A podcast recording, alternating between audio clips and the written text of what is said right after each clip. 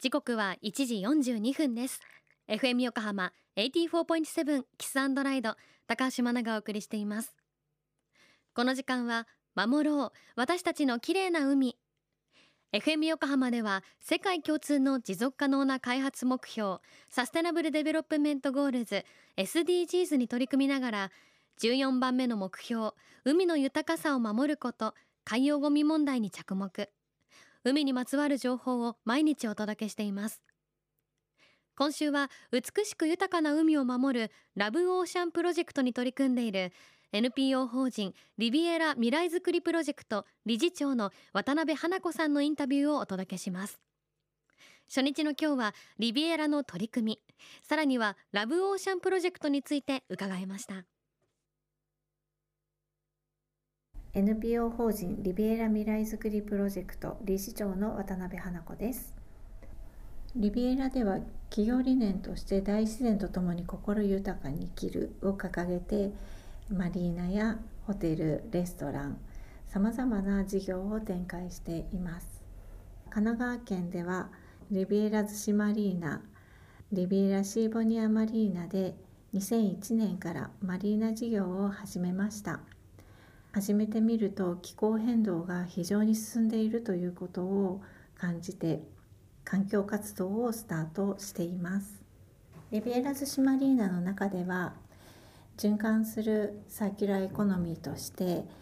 レストランとかバンケットで食を提供していますがそこで提供したものを逗子マリーナ内にコンポストステーションで堆肥にしてコンポストステーションでできた堆肥を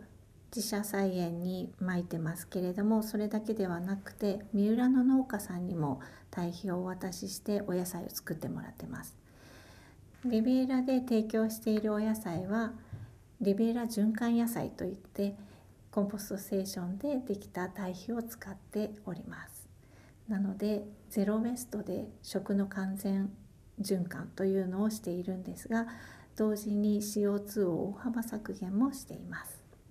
カーボンニュートラルとしましてはリビエラ逗子マリーナ内にあるレストランとかバンケットやホテルなども全て再エネ100%電力を導入しております。海が目の前にある私たちはこの海を守りたいっていう気持ちがすごくあります。ラブオーシャンとは地球と子どもたちの未来のために美しく豊かな海を守りそして海の魅力を発信するプロジェクトです。